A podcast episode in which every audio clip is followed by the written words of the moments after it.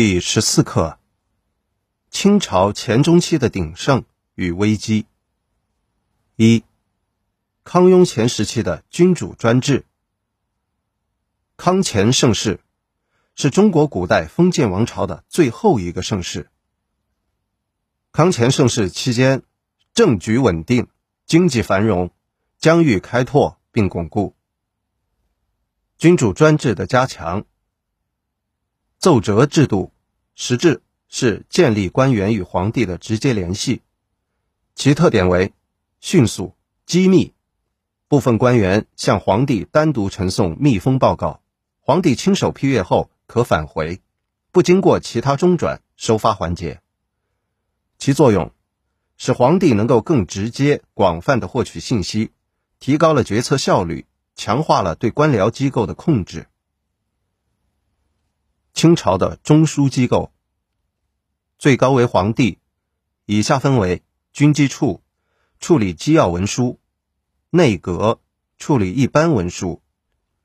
内阁分为吏部、户部、礼部、兵部、刑部、工部。军机处设立雍正时，为处理西北军务。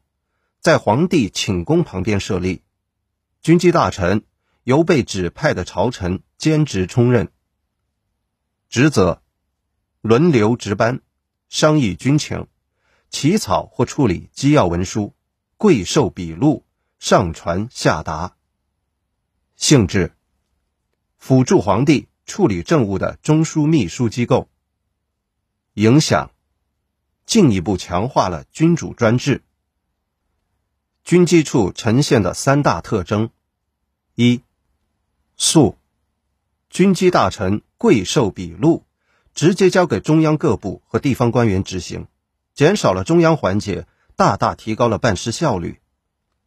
二、密，受皇帝直接控制，限制与外官接触，办公地点在皇宫内，不易受外界干扰。三、简。军机处只设军机大臣和军机章京二职，整个军机处至多六七人。其君主专制的加强，还有大清文字狱，是清朝文化专制和民族统治的产物，严密控制思想文化，对文化造成了严重的摧残。君主专制演变的过程，首先在秦朝。确立了三公九卿制。